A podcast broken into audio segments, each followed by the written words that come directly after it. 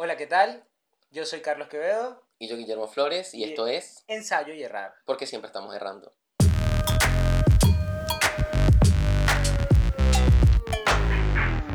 Estamos grabando en la ciudad de Buenos Aires y son las 7 Y de 10 la de la tarde. tarde.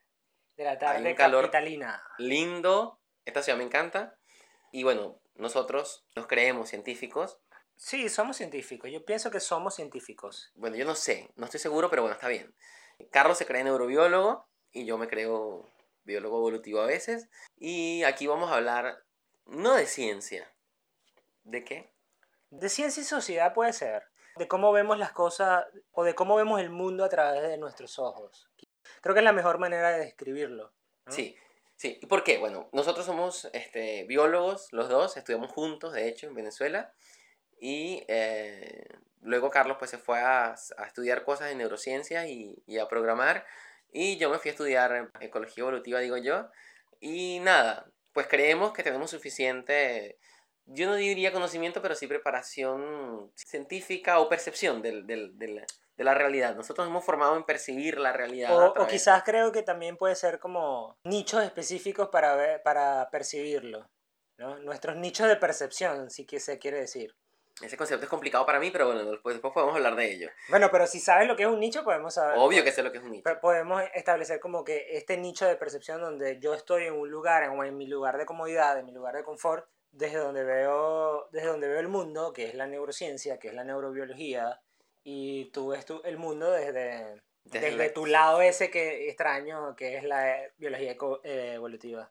Sí, pero yo no, o sea, yo no lo veo como un nicho, porque no es algo, a ver, o sí, no, sí es un nicho.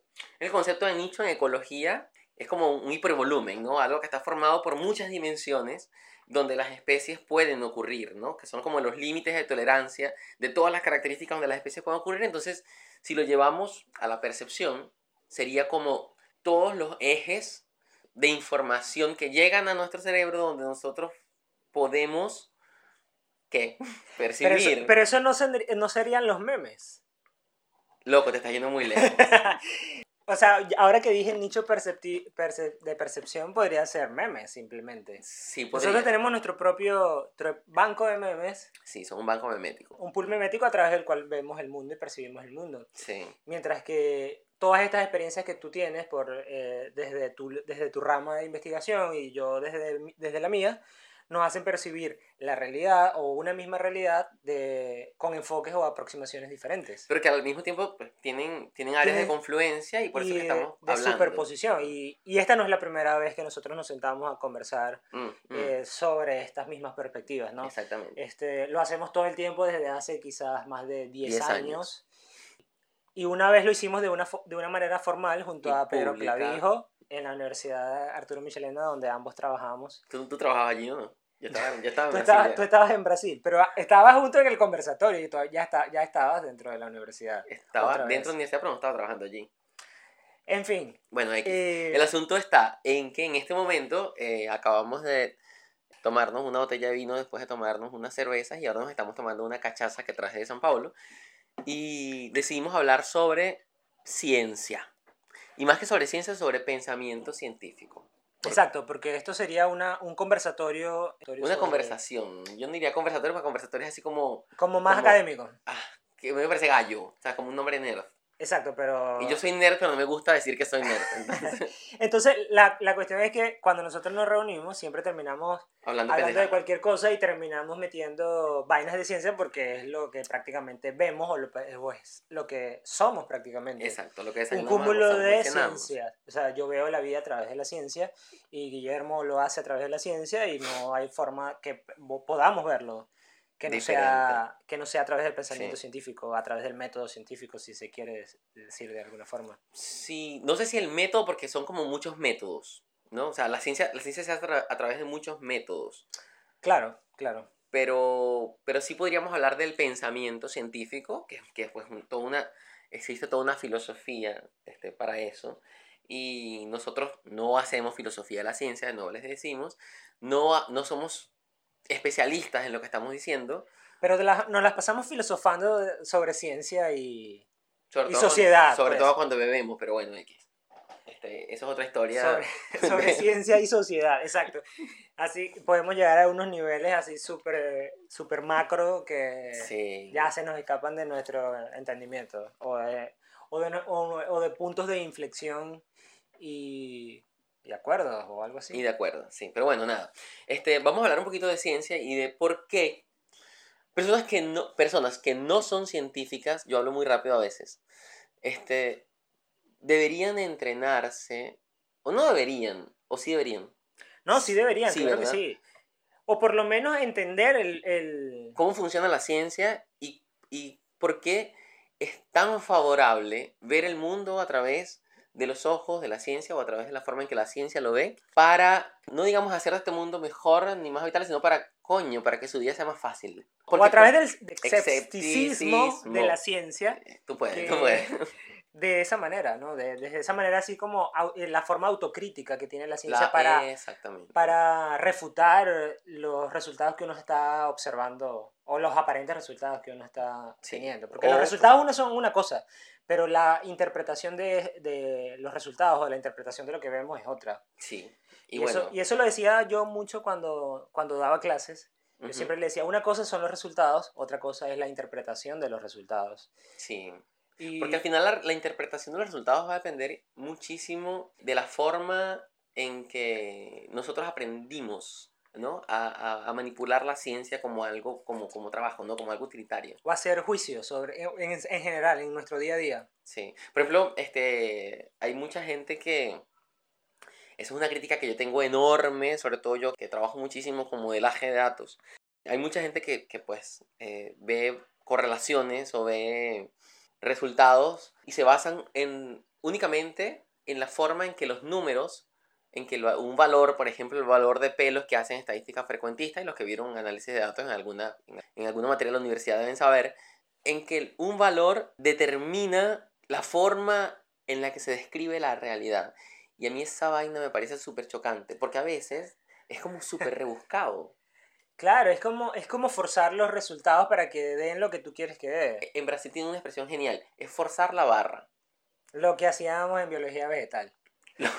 No digas eso que probablemente no... Profesores que nos dieron biología vegetal, esto fue un chiste. Nunca lo hacíamos, mentira. Nunca, Nunca nunca, ajustábamos el resultado Nunca para lo que nosotros sabíamos que No. teníamos que discutir. Nunca jamás. El asunto, Yo nunca manipulé una curva. Simón, si me estás escuchando, no me delates. el, asunto, el asunto es que va mucho más allá precisamente de eso. Creo que se me fue la idea luego de que me metí con vegetal. Era, estamos, íbamos a hablar de, de estas, de estas correlaciones que nosotros llamamos correlaciones Claro, cuando hablamos de las correlaciones, hay algo muy común que está ocurriendo y cada vez con más frecuencia, y creo que se debe a, a la prensa, a la forma como la prensa manipula la información científica, que es que asumen que las correlaciones son causas. Por ejemplo, hay un estudio que yo siempre nombraba en todas las, en todas las clases sobre adicciones que daba, que eh, hablaba sobre las personas fumadoras y la, la- el grosor de la capa orbitofrontal, que es una capa de la corteza pre- prefrontal. El estudio, Del cerebro, del cerebro por si acaso. el exacto. El estudio decía que personas que fuman tienen una capa orbitofrontal mucho más delgada. Esta capa lo que hace es facilitar el control de impulsos o regular el control de impulsos. Sin embargo, muchos creían, eh, o en mis estudiantes, por lo menos en los exámenes, creían que el hecho de fumar reducía la- El grosor, el de, la grosor capa, de la. Pero el estudio lo que realmente decía era que en estas personas se habían encontrado capas orbitofrontales mucho más delgadas. Pero tú no sabes realmente qué Aunque es es que una qué. correlación, no necesariamente es una causa. Sí. Puede ser que el hecho de que sea, que sea una capa mucho más delgada hace que las personas sean más propensas a fumar, pero no necesariamente al contrario. Ni lo uno ni lo otro. Puede ser inclusive una, una, una correlación completamente aleatoria, azarosa, algo que simplemente confluyó allí. Por ejemplo, existe una altísima correlación entre la producción de miel en los Estados Unidos y el número de muertes por homicidios. ¿En serio? ¿Y qué coño tiene eso que ver? ¿Sabes? Claro. Eh, y otros, así como que hay estudios que dicen que, por ejemplo, los, los hombres o las mujeres son, eh, tienen más accidentes al- mientras están manejando, pero hay que ponerse a pensar cuál es el porcentaje de hombres y mujeres o cuál es la relación de hombres y mujeres manejando en cierto país. Es Exactamente. mitad y mitad, es 75%, 25%. Si los hombres chocan más, ¿cuántos hombres más hay que mujeres al volante? Exactamente. Eso te permite deducir, ajá, si hay 10 hombres que al año tienen accidentes de auto, por decirlo de alguna forma, o al mes, y solamente dos mujeres, en esa ciudad, en esa localidad, en ese, en ese estudio, ¿qué fue lo que se determinó para decir que realmente la relación es 10-2? ¿Cuál es la muestra completa de ese estudio? ¿Cuál es el alcance completo de ese estudio? Sí, y eso, eso nos lleva pues a hablar un poquito de lo que es la desinformación, ¿no? O sea, la misinformation. Y no vamos a echar la culpa a la prensa, ¿no? Porque eh, eh, en, todo este, en todo este asunto hay gente muy poco preparada, y es de donde vamos, muy poco preparada para abordar estos claro, asuntos. Claro, hace poco estaba conversando de eso y me decían, bueno, pero ¿qué le vas a pedir tú a un comunicador social? Que te mm. sepa mucho de ciencia. Cuando hablan sobre tópicos que tienen que ver con... Loco, párate, párate ya, espérate, espérate, espérate. Yo estoy haciendo un curso que es, que es un curso de popularización de la ciencia. Y conmigo hay como seis comunicadoras sociales que confluyen con tu idea. Es como que, chamo, a la gente hay que prepararla, o sea, la gente tiene que prepararse para asumir la ciencia como una forma de ver, de ver el mundo y no simplemente utilizarla cuando le conviene. Exacto, porque la ciencia no es algo que está alejado de nosotros, la ciencia es algo que forma parte del día a día. Compras un antibiótico eso tuvo que haber sido originado a través del método científico, a través de experimentos. Bueno, los antibióticos exactamente no. o sea, es un ejemplo, es un ejemplo vago. Porque acuérdate que Fleming y tal descubrió la penicilina porque se... Por error. por, error. por, error. Pero bueno, no, no es el mejor caso. Pero más allá del error, los antibióticos no. Pero actualmente, actualmente, luego de todo el descubrimiento de los antibióticos y la eficacia de los antibióticos con la penicilina, vino un método científico atado a ello, ¿no? Sí, que, sí, que, que se basó en experimentar en función de qué otros tipos de químicos funcionaban para atacar eh, o, erradicar virus, bacterias y, diversas enfermedades que afectaban a la población. Exactamente. Entonces, al comprar un antibiótico, tú estás aceptando parte de, todo ese, de toda esa cultura o de toda esa historia científica que viene detrás de ello. Y no solamente al comprar un antibiótico, al comprar una computadora, al comprar una nevera, al, comprar, un televisor. Cuando compras un televisor, puedes decir, bueno, yo no sé nada de cuántica, pero parte de, de, todo el, de toda la tecnología que está detrás de los televisores vino de la mecánica cuántica. Exactamente. Y al comprar comida en el supermercado, al comprar, comida, al este, un pote de dulce de leche que viene cerrado al vacío y que tiene una fecha de vencimiento, o sea, todo eso, todo, todo, todo lo que nos está, de lo que estamos rodeados y todo el confort del que estamos rodeados, estamos rodeados de ello gracias a la ciencia. Existe gracias a que existe conocimiento científico. Que luego ese conocimiento es aplicado para producir bienes y servicios, chévere de pinga. Pero antes de eso, todo, eh, todo ese avance. Roncha. todo, sí, todo ese avance comenzó por científicos pasando roncha en sus laboratorios. Con plata o sin plata, pero pasando roncha en sus laboratorios. Claro, hace poco estaba viendo un documental en Netflix. Eh, creo que era sobre eh, es, un, un, micro, un micro documental, un pequeño, de 20 minutos, que se llama, en pocas palabras, Explain, en inglés. No estamos haciendo propaganda, pero hablaba, hablaba sobre, el último episodio de esta semana, hablaba sobre las pandemias. Y se llamaba La próxima pandemia. Y específicamente hablaban precisamente de cómo en todos estos años todas las, todos estos virus y todas estas enfermedades se han ido propagando a lo largo del tiempo. Que dice que la última gran pandemia ocurrió hace, en 1918, hace exactamente, bueno, no exactamente 100 años, 101 años. ¿no? Y cómo, esas, y cómo eso nos ha preparado o nos ha permitido prepararnos para evitar la futura las futuras pandemias.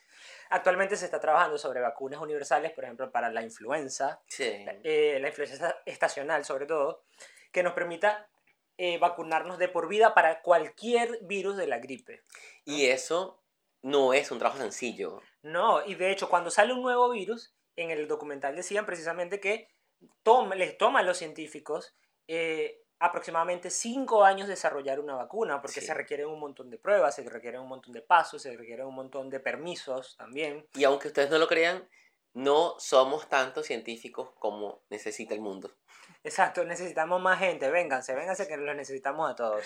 Por cierto, tú sabes que me estaba acordando de una vaina que estaba leyendo en estos días en, eh, la BBC, en estas, estas, estas columnas de, de, ciencia de la BBC, y hablaba una vaina que, uno no piensa, ¿no? Pero con todo esto, del, con todo esto no, con, el, con los cambios climáticos y con el derretimiento del permafrost, por ejemplo, este, en, en, Rusia, que es la capa de hielo esta que cubre toda esta, esta área de, de, Siberia, y con el derretimiento de los glaciares y con el aumento de la temperatura, se han dado cuenta de que están resurgiendo virus, bacterias y este, gusanos helmintos que estaban congelados durante N cantidad de tiempo, durante miles de años desde la última glaciación, y que siguen activos.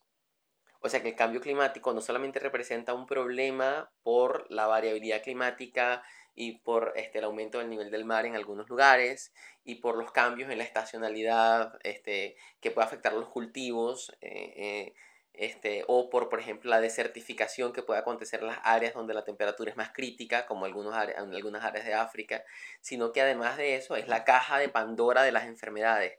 Mi mente explotó.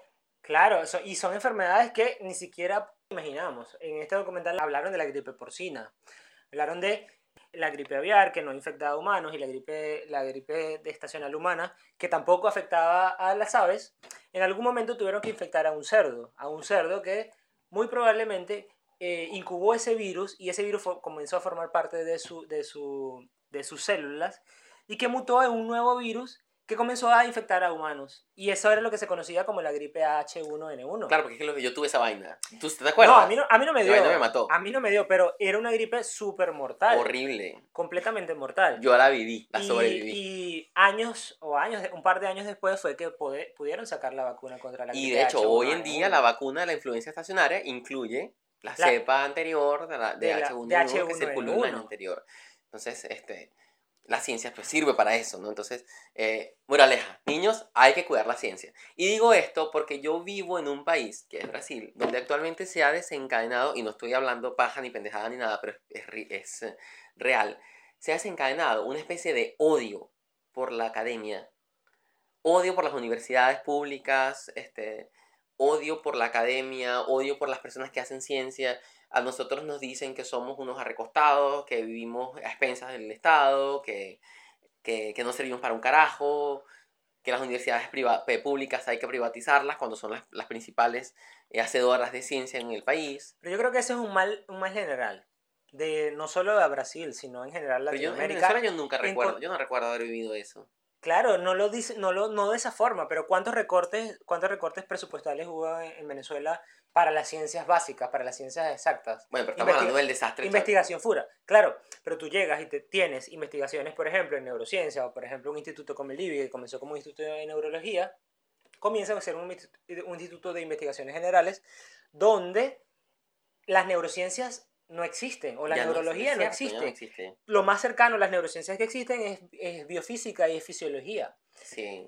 Pero, además de eso, tenemos todo un ministerio que absorbe a todas las empresas para decir, si tú quieres hacer ciencia y quieres tener recursos, tienes que pasar por lo que yo determino que es necesario para el país. Ah, que fue cuando surgió este pedo de la ciencia pertinente. El, el, la ciencia necesaria, la ciencia que te sirve para el país. Donde sacas tú la biología general como parte de las investigaciones científicas, por ejemplo, o la física, o la física, matemática, sacas neurociencia porque no interesa, lo que te interesa es sacar energía, por ejemplo, o petróleo, o, o, pesca o agricultura o, o, cualquier cosa que sea mucho más utilitaria para quizás para el Estado o quizás para el país, pero que además no es la única cosa necesaria de la ciencia. Las investigaciones básicas son las que al final terminan llegando a resultados mucho más eficaces si se les permite mucho, mucha más libertad a los científicos.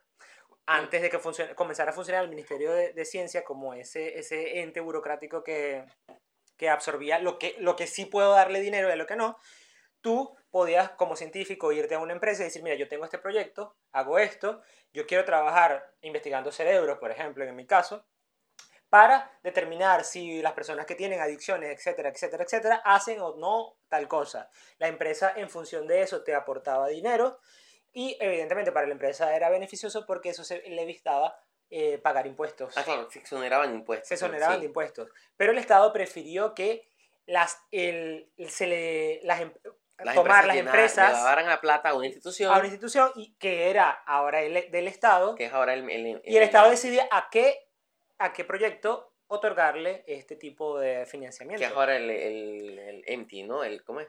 PPI ¿no? ya no sé cómo se llama ya no sé cómo se llama eso pero aumentó el número de pasos ¿no? de, burocráticos por los cuales eh, la ciencia recibía presupuesto y eso comenzó a generar el colapso de la ciencia en Venezuela inclusive mucho antes de que hubiese el colapso económico.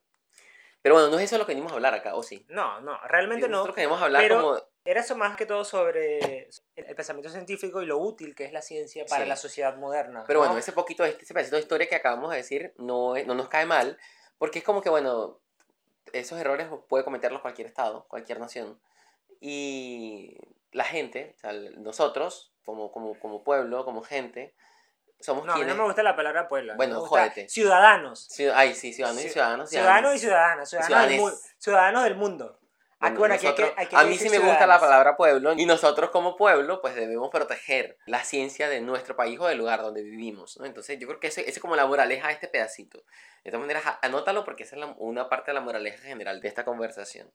Este, nosotros queremos hablar de la importancia del pensamiento científico para combatir cosas específicas, sobre todo en este momento que, que- que muchos sociólogos lo han llamado la, so- la- la sociedad post-verdad, ¿no? Que es el momento en el que todo el mundo este, cree lo que le da la puta gana por encima de las evidencias y defiende posiciones por encima de las evidencias, ¿no? Por ejemplo, este, eh, ahorita han resurgido personas, yo me siento en la Edad Media, han resurgido personas que son antivacunas, que Oye, creen en la sí, Tierra plana. Oye, sí. Oye, lo de la Tierra plana es un fenómeno que me tiene, que me angustia. a mí me poco. tienen las bolas hinchadísimas. O sea, a mí, yo empecé a, no sé, cuando lo empecé a ver, hay un, igual hay un documental en Netflix que yo vi que se llama la, eh, Tan plana como un encefalograma, algo así, que habla sobre, sobre eso. Y hacen una, una, una reflexión muy, muy interesante en, en el, en el documental, porque dicen que ellos son, que las personas, estas personas que creen en la Tierra plana y que además hacen experimentos para probarlo, en Que son realidad experimentos estúpidos. no, y ni tanto, y ni tanto. Hay experimentos muy interesantes. Por ejemplo, hay un experimento que tiene que ver con, creo que es con un reloj de cesio, una cosa de cesio, no sé, ya, ya se me olvidó. Pero donde los experimentos, ellos esperan que el experimento le dé una cosa y no le da porque le da lo que debería dar según la Tierra redonda. Ya, no está siendo muy específico, pero yo más o menos Pero, entiendo. eh, o sea, el experimento, si la Tierra es plana debería darte A, pero si la Tierra es redonda debería darte B. Y a ellos les da B. y a ellos les da B. Sin embargo, cuando a ellos les da B, ellos dicen, bueno, pero es que no nos da B, no nos da A, porque las condiciones en las que estamos haciéndolo no son tales para que nos pueda dar A. Si yo fuera Luego- estudiante, te diría, profesor, ¿puedes repetir desde hace media hora? Luego de eso, hacen un experimento súper, súper arrecho. Ellos dicen, bueno, pero si es que si la Tierra es redonda, yo no podría ver allá al final, no sé, Uruguay, por ejemplo, acá, que ya que estamos acá en el puerto, eh, si tú te asomas en algún punto ves a Uruguay. Si se ¿En supone serio? que es redonda, sí, pero tienes que irte mu- mucho más para allá, para Puerto Madero. Entonces, en algún punto no debes verla porque se supone que la curvatura va a bajar a Uruguay desde tu perspectiva. Pero creo que es que no entienden eh, que la Tierra es sumamente grande como para no notar la, la, La curvatura. la curvatura de la Tierra. ¿no? ¿Ves, Entonces, ves que sí son, son más entonces, estúpidas? entonces, ¿qué hicieron? ¿Qué hicieron para probar esa curvatura? Bueno, se fijaron dos, dos paneles eh, a no, no recuerdo cuántos kilómetros de distancia y van a pasar.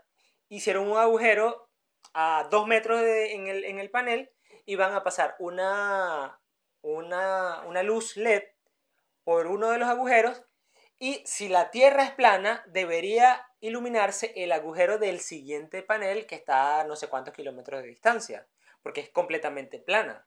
¿No? Ah, ya entendí. Sí, Pero sí, sí, resulta- pinga, pinga. Resulta que si es, si es redonda, debería verse un poco más arriba porque, por la- precisamente por, Por la la, curvatura. curvatura. Bueno, resulta que cuando ellos hacen el experimento, el experimento no les da. Sí se veía un poco, la luz iluminaba un poco más un poco arriba más por el arriba, ángulo, precisamente por la curvatura. Y aún así, dudaban de los resultados y decían, bueno, pero es que la, la luz hace esto, hace esto. Y uno de los presentadores del documental dice que es que ellos son, eh, son científicos, pero que son científicos como eh, frustrados, o no, no tanto, no dijo la palabra frustrados, pero dijo la palabra como, como, que frac- frac- como que fracasaron en la forma de interpretar los resultados, ¿no? Que era lo, lo que decíamos al principio. Una cosa son los resultados, otra cosa es la interpretación de los resultados. Sí. Ellos tienen eh, su sus resultados que le dicen, mira, está, está más arriba. La Tierra entonces es redonda porque eso es lo que tú te estás diciendo. Estás obteniendo los Claro, resultados, ya. pero los estás interpretando de otra manera. Dicen, no, es que necesitamos otra cosa porque esto no nos está dando porque algo estamos haciendo mal. Pero es que además existen jerarquías en, en, en, en, la, en la comprobación de hipótesis, ¿no? Porque, a ver, si tú te, pro- pro- te propones, ya me, ya me quedé pegado, si tú te propones una hipótesis y tú vas a comprobarla, tú tienes un conjunto, una, una jerarquía, iba a decir como... eh, tú tienes una, una jerarquía de experimentos, ¿no? Tú puedes hacer experimentos muy básicos, después vas haciendo experimentos cada vez más avanzados, eh, y va a llegar un momento, pues, en que si todos tus experimentos te permiten no, te, no te permiten aceptar esa hipótesis, o no digamos aceptar, sino a ver, si todos esos experimentos eh, te guían hacia la, la posible verificación de esa hipótesis, pues tú dices, mira, sí, la Tierra es plana.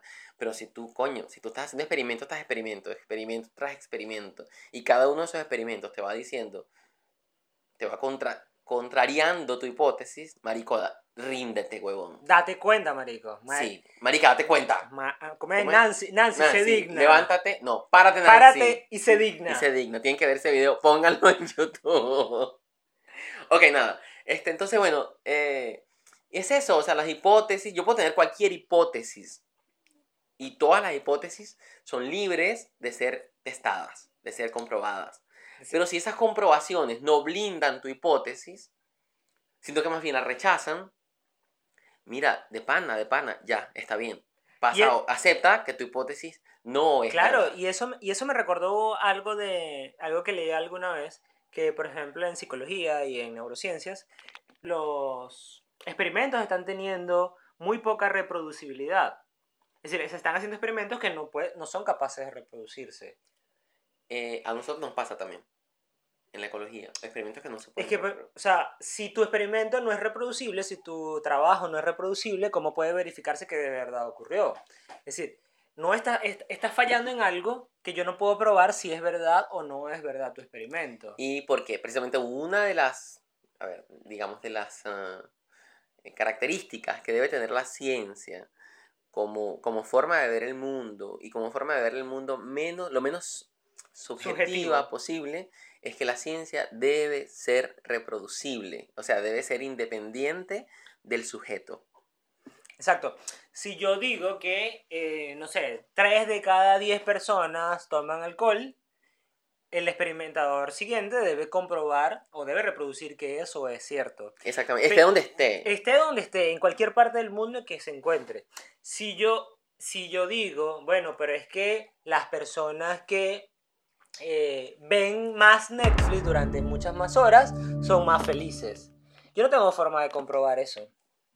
Sí tengo, es mucho trabajo. O sea, pero no es muy reproducible ese experimento. El problema no, el problema no es en la... Yo creo que el problema de ese, de ese experimento no es en la reproductibilidad, sino en el conjunto de variables que no se están controlando. Eso es otro peo, o sea, bueno, de eso podemos hablar en otro momento, ¿no? Porque, por ejemplo, yo puedo decir, este, bueno, los, ah, las personas que eh, se comen dos, más de dos huevos al día son más propensos a ser obesos. Hay un coñazo de variables que tú no estás controlando. Claro, y hay un coñazo, no solo hay un coñazo de variables, sino hay un coñazo de gente que se cree eso y cuando tú revisas el experimento, es un experimento que se trabajó con 10 personas Y o ahí- con 20 personas. Y tú acabas de llevar esta conversación a lo que se supone que debería ser. Y eso es lo que se llama misinformation. Eso es lo que se llama desinformación. O uno que me gusta a mí mucho citar, o me gustaba mucho citar cuando daba clases, era tres cuartos de chocolate o tres cuartos de una barra de chocolate al día te ayudan a combatir, no sé, el estrés, el cáncer. No me acuerdo ya ni siquiera qué combatía. Pero lleva tres cuartos de una barra de cuántos gramos. No decía, las, la- la, eh, las notas de prensa no lo decían. Porque si, son una- si es una barra de 10 gramos, pueden ser pues este, 7,5 O gramos. uno que también se hizo bastante viral era que decía que una, una mujer o, o que las mujeres pueden salir embarazadas eh, de, con genes de una pareja anterior distinta a la pareja nueva. Y ese experimento fue realizado en moscas. Eso fue, eso es muy, nunca, muy, nunca, muy loco. claro, nunca fue, pasa. nunca fue dicho que, que el experimento había sido en mosca. Y resulta que el experimento está en mosca, pero las moscas tienen, o los insectos en general tienen un es- espermatecas donde almacenan preci- precisamente semen de parejas anteriores. Exacto, y que pueden y las hembras reutilizar. humanas no tienen espermateca, creo. No, mentira, no tienen espermateca. No tienen No. espermateca. Es, es como, eh, eh, hay un, hay un- hubo un paper en algún momento de la historia que hablaba de los GMO. los eh, organismos modificados genéticamente. Con- Y- O sea que también está famoso estar en contra actualmente, cosa que es horrible y horripilante porque eso nos somete a un montón de posibles patógenos y un montón de posibles enfermedades que no estamos contemplando y que además, si no queremos vacunarnos, estamos en el Recontra jodido. en la pendiente, así derechito pa- para, para el ataúd, para el hueco. Eh, lo de los GMO es que eh, el- el- el- los, los investigadores lo que hicieron fue que compro, supuestamente ellos comprobaron que el consumo de alimentos genéticamente modificados producía cáncer. Pero ellos trabajaron con una... Con Monsanto. Con, no, con una, con una cepa de ratas, de ratones de laboratorio, que son súper propensas al cáncer. Entonces, coño, Claro, si no sea- estás controlando variables, ¿cómo, sabes? O sea, y lo peor de todo es que la prensa coge eso y hace de esa vaina una nota enorme, alarmante, porque además la nota es súper atractiva. Como el de los peos, porque lo, lo tienen que hacer peos. así, como el de los peos y el cáncer. Ay, coño, El que, el que hay, sí. hay un video de John Oliver donde habla sobre los estudios científicos. Lo pueden buscar John Oliver Scientific Studies y él, te- él menciona eso. Y entonces en eso él dice, o él habla, o hay una noticia que dice que, bueno, que, que los nuevos estudios de- determinan que a través del olor de la flatulencia tú puedes llegar y determinar si una persona tiene cáncer o no. Y resulta que eso es completamente falso. No hay forma de saber si por el olor de, tu, de tus peos tienes cáncer o no. Eh, Ya no, no nos pongamos escatológicos. Solo, solo hay una categoría, solo hay, es forma parte de una categorización de, de síntomas o de señales, pero no hay forma de saber que solo por esa característica tú inmediatamente tienes cáncer o tú inmediatamente no tienes cáncer. Es igual que todas estas notas de prensa que aparecen en, en, en, en, en páginas web súper random, que si notilogo loginfeliz.com. O sea, vainas así random y son tipo, el cáncer llegó a su fin. Científicos en no sé dónde encuentran este, un compuesto en... eh, hay unas matitas, bueno, no me sé los nombres en español, en la que eso en Brasil se regó muchísimo. Una, una matica que de hecho yo soy de Caicarlo, Orinoco, Estado Bolívar, a mucha honra. Y allá nosotros decimos que es veneno. Yo me acuerdo de la matica, no me acuerdo cómo se llama esa vaina. Pero bueno, X. Que supuestamente cura el cáncer. Y la vaina se regó, loco, se regó así enormemente. Que supuestamente un compuesto de esa fulana mata cu- cura el cáncer. Pero es una mata que tiene un montón de taninos, de compuestos secundarios, tóxicos para nosotros. Claro, y igual y que como- resulta que lo que se encontró fue que una proteína de, extraída de esa planta inhibía, es decir, que frenaba el avance de células cancerígenas en condiciones de laboratorio en células cultivadas. O sea, ni siquiera era el extracto de la planta. Era una proteína de esa planta. Y cuando la prensa riega una noticia que dice que la el extracto de tal planta cura el cáncer, la gente puede ir y hacerse un té. y hacerse un té de esa vaina y lo que se está es envenenando de a poco porque tiene un montón de taninos tóxicos. Completamente. Entonces, Es que es muy loco, es muy loco porque la gente se ríe de muchas cosas. Hace poco vi una noticia de una persona que tenía no sé qué en el ojo, una foto horrible en Twitter, donde la, eh, era una persona que, asu- que asumí que era médico por lo que decía, creo que entré a su perfil, no recuerdo, pero decía, la gente se echaba, empezó a echarse manzanilla porque tenía, no sé, conjuntivitis o irritación en el ojo, algún tipo de irritación, y comenzó a echarse manzanilla con otra cosa en el ojo, y resulta que comenzó a infectarse el ojo con alguna cosa y estaba a punto de perder la vista. exacto. Entonces, Entonces, el conocimiento popular a, ve- a veces, a veces falla, a, Falla. Veces, a veces falla, y Y- sobre y- todo ahorita, sobre todo ahorita que hay muchas más enfermedades que están siendo regadas porque tenemos agua contaminada en muchos sitios, agua que es no, no potable, que está circulando en muchos lados. y sobre todo porque, a ver, si el conocimiento, el conocimiento científico avanza, ha avanzado, o sea, toda la ciencia que se ha escrito y que se ha hecho en el mundo ha servido de base para que se hagan ciencia, para que se haga ciencia nueva y se produzcan conocimientos nuevos. O sea, que el conocimiento que tenemos ahora, 2019, es mucho más avanzado que el que teníamos en 1980. Y el conocimiento que tendremos en 2030 va a ser mucho más, más avanzado que Claro, el que tenemos ahora porque- si no se acaba esta Claro, mierda del porque so- planeta. sobre todo porque las tecnologías están avanzando y nos están permitiendo obtener eh, cosas que antes no, que antes no teníamos. Claro. Por ejemplo, ahora, ahora se sabe de un montón de, de aspectos de la biología que no, no se imaginaban antes. Por ejemplo, yo leí hace un par de años algo sobre la fotosíntesis cuántica y sobre algunos, algunos aspectos cuánticos sobre la transmisión de información a nivel celular en organismos animales, en células animales. Entonces, ese tipo de cosas abre, abre un abanico de posibilidades para nuevos campos de investigación, pero que ahorita no son accesibles para, por ejemplo, para nosotros no. Ahora, pero lo serán en el Pero lo futuro, serán para los niños que están naciendo hoy. Sí, O así sea, que por ejemplo, lo serán para los niños que tienen nuestros hoy sobrinos, un año, de repente mi sobrino más pequeño, quizás que tiene nueve años o que va para nueve años, tenga acceso a ese tipo de tecnología si esto, como dices- decías tú, no se acaba en el 2050 como, de- como dice el, el, el informe previsiones, ¿no? de... las, previs- las previsiones El del informe IPCC, climático, del- ¿no? Exacto, De- del IPCC. No, es- no, es, no es cosa de juego Y que no es juego, que de repente puede, eso puede ser tema de, de otro podcast. de, otro, de otro conversatorio, otro de podcast. otro con- conversatorio muy nerd. Entonces, nada, nos, nos, nos perdimos. Este, Estábamos hablando de... desinformación. De desinformación. Y la desinformación también nos lleva a un aspecto que es bien interesante, que son las fake news. Eso es, un, eso es largo, huevón, pa- para, para abordarlo. Pero yo les voy a decir una cosa, solamente No, para que se puede- sepan. sí se las, puede, así fake, se puede hacer. Vamos a ver una fake news en Twitter. las fake news eligieron un presidente donde yo vivo. O sea, con eso se los digo. Y en Estados Unidos también. Y en Estados ya. Unidos también. O sea, campañas de fake news.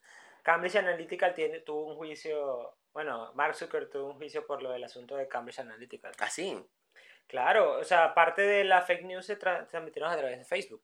ya. Pero, por ejemplo, este... No hablemos de fake news políticas. Vamos a hablar de fake news científicas. Mamá, si escuchas esto, no creas en las cadenas de WhatsApp que te manda todo el mundo. Díselo a tu mamá tú también. Y a todas las mamás, y a todas las tías. Y a todas las personas de nuestra edad que se comportan como mamás y tías. El asunto está que hay un montón de... A ver, con el auge de la tecnología, cualquier pendejo puede decir lo que le da la gana. ¿Eso qué quiere decir? Que se me da la gana de inventar que comerse su propio pupú combate la Gonorrea. gonorrea. Habrá gente que lo crea y se empieza a comer todo su pupú, pero hay gente que toma su propia orina para hacer algo, no sé para qué. Y hay gente que cree en, en, en- no, en la, en la medicina esta, ¿cómo se llama? Medicina sistémica. No, sistémica no, el Ya otro estoy nombre, curada ya. las, las, las goticas estas. La homeopatía. Homeopatía. Hay gente que cree en la homeopatía, ¿no? Y en muchos países está prohibido porque muchísimos estudios... Aquí hay, aquí hay bastante, aquí he visto que dice farmacias homeopáticas. Paso de largo sin preguntar nada. Ujú. Y es, es- complicado porque la homeopatía no tiene ningún tipo de basamento científico, Ni de ningún tipo de evidencia eh, de que funciona y sin embargo las personas consumen creyendo que eso les va o que eso Claro. les funciona de alguna manera. Sí. Y, Y, ahí si alguien de que, y repente si alguien que, placebo. y pero- si alguien que, que es homeópata nos está escuchando, jódanse. No, no jódanse, no, infórmense.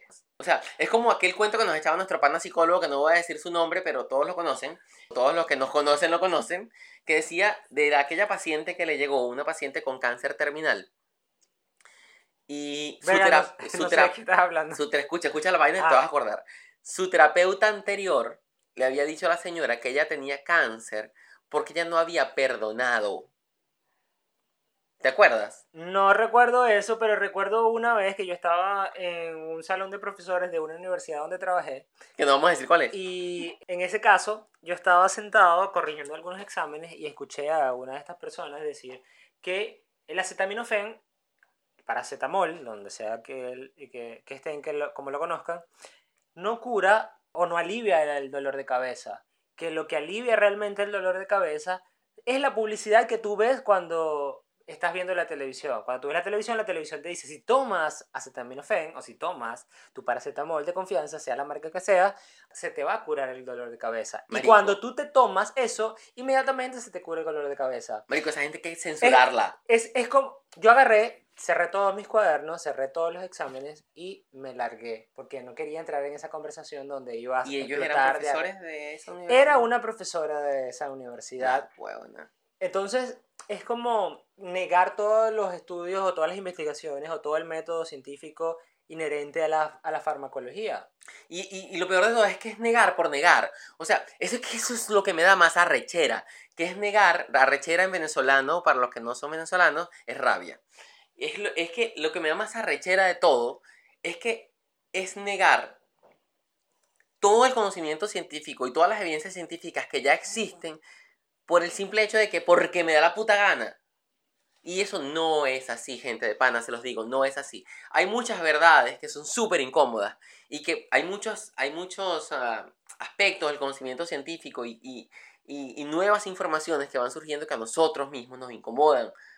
Pero Claro. coño, si son evidencias, las evidencias hay que aceptarlas con ejemplo- el peso que merecen. Claro, por ejemplo, cuando nosotros hablamos de epigenética, la primera vez que nosotros estamos inmersos en la hipergenética fue un primer choque, porque eso, de cierta forma, comienza a validar las teorías de Lamarck. Del- ey, a mí me causó incomodo, me co- a- desconforto. A mí me dice, ok, nosotros, Lamarck dice que, nosotros, que la evolución ocurre en función de la necesidad de los individuos, Mm. ¿no? Y que los caracteres Y que- adquiridos y que los caracteres adquiridos comienzan a heredarse. Es decir, que si yo voy al gimnasio y saco músculo, mis hijos van a sacar músculos. Pero en función de lo que las evidencias hasta, este, hasta los últimos años te dicen que no. Evidentemente, si tú sacas músculo, tus hijos no lo van a sacar, porque esto es una característica adquirida que tiene que ver con el- la experiencia propia o la experiencia inherente al individuo y no a la genética. Pero la epigenética te va diciendo. No que no necesariamente los músculos, pero sí hay aspectos más sutiles de la expresión de los genes. que cambian permanentemente en función de la experiencia del individuo. Exacto, no de la experiencia, sino de, la- de la, de la historia de vida. Claro, pero al, al final es la experiencia. De la relación entre la historia de nosotros- vida y el nosotros- ambiente. Nosotros al Entonces, final... cuando nosotros hablamos de experiencia, coño, y Lo que pasa a es que allá vamos nosotros- a tener peo. No, lo que pasa es que nosotros hablamos, es- o sea, nosotros estudiamos el comportamiento. Pero nosotros hablamos de experiencia, hablamos de, de, de, de aprendizaje. No necesariamente. Yo no necesariamente hablo de aprendizaje. Eh, evidentemente yo siempre me refiero al aprendizaje porque el individuo es un cúmulo de experiencias, ¿no?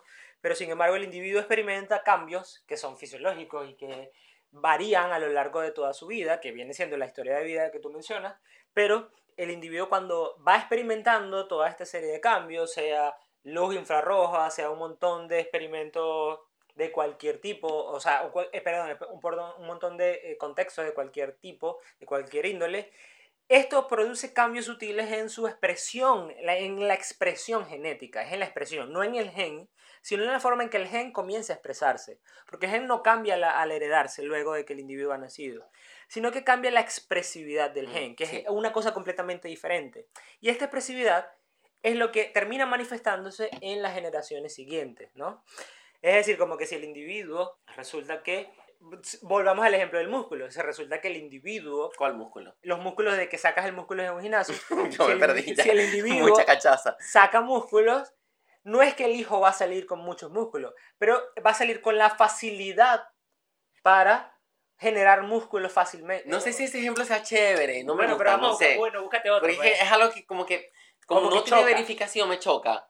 ¿Sabes? O sea, ese, ese ejemplo como no tiene verificación me choca.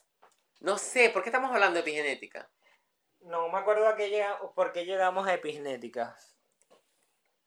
Pero yo, cuando yo hablo de, cuando, a ver, cuando, cuando uno habla de epigenética se refiere sobre todo, por ejemplo, este, eh, hay, los casos así más, más, más estudiados son de bichos, que, or- bichos marinos que modifican, que, que inclusive pueden heredar genes que no se expresan por causa de la exposición a un elemento. Por ejemplo, este, la exposición al mercurio, que bloquea ciertos genes y esos genes pues dejan de expresarse en las futuras generaciones aunque no estén expuestos al mercurio. Eso es epigenética.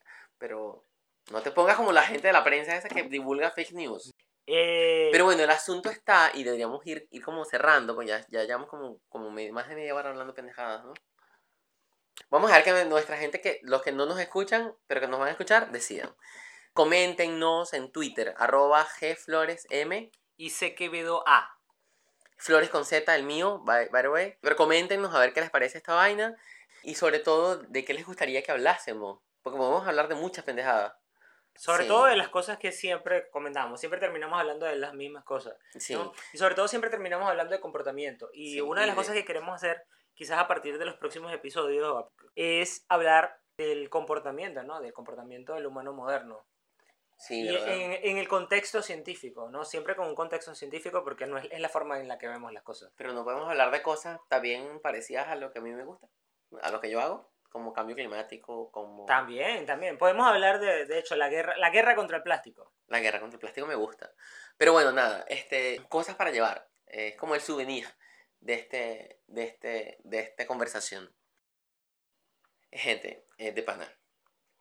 Verifiquen la Eh, información, es verifiquen lo la único que información. podemos decirle, de- verifiquen la información que reciben. Sí. Si leen alguna noticia de ciencia, lean noticias de ciencia sobre portales verificados o portales que se dedican a compartir exclusivamente noticias de ciencia. Podemos decir algunos. Ejemplo, a mí me gusta mucho la BBC. Eh, yo leo Wire, wire.com. Ellos tienen una sección de ciencia que es bastante interesante. buena, Está en sí. inglés, pero eh, si saben inglés pueden eh, eh, meterse ahí y revisar algunas cosas que están bastante, bastante buenas.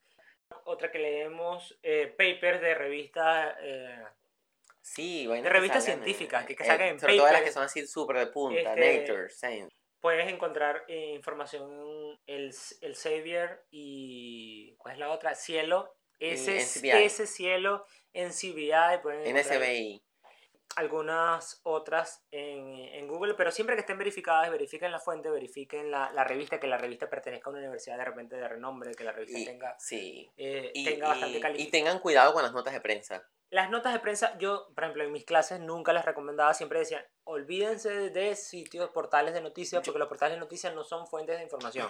Yo digo Porque- que pueden leerlas. Porque la mayoría de las... De la, lo que pasa con eso es que la mayoría de las cosas que, que ocurren en los portales de noticias, sobre todo en español, pon- vamos a reducirlas al español.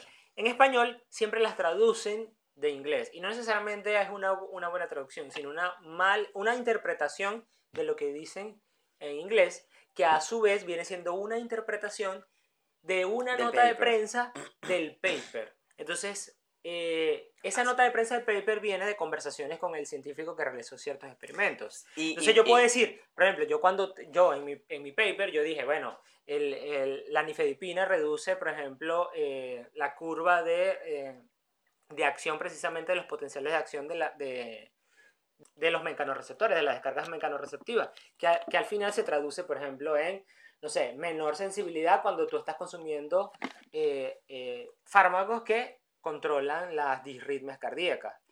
ajá. Pero cuando yo lo voy a dar a una nota de prensa, suele ser más atractivo. Pasa esto, pasa esto. Por ejemplo, pueden tener hormigueos y de repente me- ellos pueden traducirlo a su nota de prensa porque ellos tienen un límite de palabras o pueden tener un límite si es específico. Sobre todo ciencia, que en un periódico no tiene realmente una extensión, una extensión muy grande para leer. Entonces tienen cierta cantidad de palabras, dedicarlas para que la gente no se aburra y para leerlas. Sí. Entonces de repente Y, dicen y- una y cosa... a veces lo pone más atractivo de lo que es. No más atractivo, digamos. Más ah, escandaloso de lo que de verdad es. Más amarillista, pues. Más amarillista. Yo lo que pasa es que no, no me gusta la Sensacio- palabra Sensacionalista. sensacionalista y no, y no es así. O sea, a, a veces tú puedes encontrar información como lo que, como lo que decíamos del- de, la- de los, de los organismos genéticamente modificados que causan cáncer y no, coño, causa cáncer en ratas que son propensas al cáncer. O sea, tú tienes un coñazo de variables que no controlaste y tal y qué sé yo. Entonces, tengan cuidado con lo que leen. Busquen las fuentes. Si leen información sobre ciencia o si les llega una cadena de WhatsApp sobre ciencia, sobre, por ejemplo, cosas como que el bicarbonato de sodio alcaliniza las células y eso ayuda a combatir el cáncer. No, gente. Las terapias científicamente comprobadas contra el cáncer son quimioterapias, son terapias celulares, eh, son radioterapias. No vayan en contra de lo que dice la ciencia porque la ciencia tiene años, En décadas este peo. en este peo. Exacto. Y esa información sensacionalista nos puede llevar a tomar decisiones muy, muy, muy erradas, muy, muy, muy equivocadas en nuestra vida. Sobre todo a la hora de vacunarnos, o a la hora de tomar o no tomar un medicamento, o a la hora de este, tomar o no tomar una decisión relacionada a nuestra salud, a nuestro estilo de vida. Sobre todo Entonces, nuestra salud. Y sí, no, y a nuestro estilo de vida también, ¿no? Porque hay gente que niega el, el calentamiento, el, el- la- el calentamiento global. no el calentamiento global, el cambio climático. el cambio climático, porque, claro. no nieguen el conocimiento porque sí. Eh, lamentablemente nosotros tenemos que aceptar la, la verdad, no la verdad, ay, es otra discusión la verdad, ¿no? Pero tenemos que aceptar las evidencias que la ciencia a través de métodos más o menos rigurosos y más o menos objetivos o más objetivos de que el resto de las formas de obtener conocimiento nos, nos ofrecen, esas evidencias son válidas y deben tener un peso a la hora de nosotros interpretar la realidad. Y no debemos subestimarla. Es decir, no, no, no debemos simplemente decir, yo no creo en esto porque no me da la gana, porque no me da la puta gana. No, de pana que no. De pana que no. Eso es muy chimbo y puede llevarnos a tomar decisiones muy, muy, muy malas. Claro, y es lo más cercano que tenemos a ser una persona que delira, ¿no? Negar, negar la realidad a- pesar de la evidencia en contra. No es así creerse tu propio mundo, creerte tu propia realidad, o creer que tienes, vives en un mundo donde realmente no estás viviendo. Es decir, bueno, no existe esto, y como para yo no creo en esto, no existe. Así ¿no? es. Entonces, si yo no creo que los antibióticos sean eficaces y no lo hago, no quiere decir que realmente los O que las antibióticos... vacunas, ¿no? Porque, o, o que los antibióticos no sean eficaces o que las vacunas no sean eficaces y no lo hago, porque eso los, no quiere decir que no lo sean. los, los antibióticos tienen también un aspecto negativo, eso podemos hablarlo en otro, en otro, Claro, en los antibióticos. Hay efectos es la- adversos. todo este asunto de la, de la resistencia bacteriana, Sí. lo podemos hablar después. Pero las vacunas, por ejemplo, las vacunas es todavía más jodido. O sea, la gente que dice, no, yo no voy a, vacunar a mi, yo no voy a vacunar a mi hijo porque las vacunas causan autismo. Busca en internet todas las evidencias a favor de eso que dicen y todas las evidencias en contra. Y sobre todo evidencias que sean científicas, o sea, que sean estudios científicos con muest- Reales. reales, con muestras grandes, no con un estudio de 10 personas o de 15 personas, no, porque 15 personas no refleja la población mundial, ¿no? No, Este, y ni siquiera la población de una ciudad. y ni siquiera la población exacto. o sea. entonces, este, no, no, no se vayan por el sensacionalismo, sensacionalismo, la cachaza está haciendo efecto, este, no se va, No se vayan por el sensacionalismo, verifiquen la información, sean críticos, sean autocríticos. y cualquier vaina, identifiquen cómo una persona hizo para determinar que tal cosa funciona de tal manera o no funciona de tal manera. y cualquier vaina, pregúntele a su científico más cercano, y si no tiene, escríbanos en Twitter. Escribamos a nosotros y nosotros no le hablamos des de coñazos eso. a la mesa. Pero ya le di coñazo, pues. ya. Igual respondemos en Twitter. Bueno, este, gracias. De verdad, si nos escuchan hasta acá, este, muchísimas gracias. No olviden en seguirnos en, en nuestras redes sociales, arroba gflores con ZM, Y que Quevedo A. Somos ensayo y errar. ensayo y errar, exactamente. Ensayo y errar, Y no ah, estamos hablando sobre y ciencia. no estamos ebrios. Y, Y no, no estamos, estamos hablando ebrios. sobre ciencia. Y, y no esperamos haberlos aburridos durante este primer episodio de Ensayo y Errar.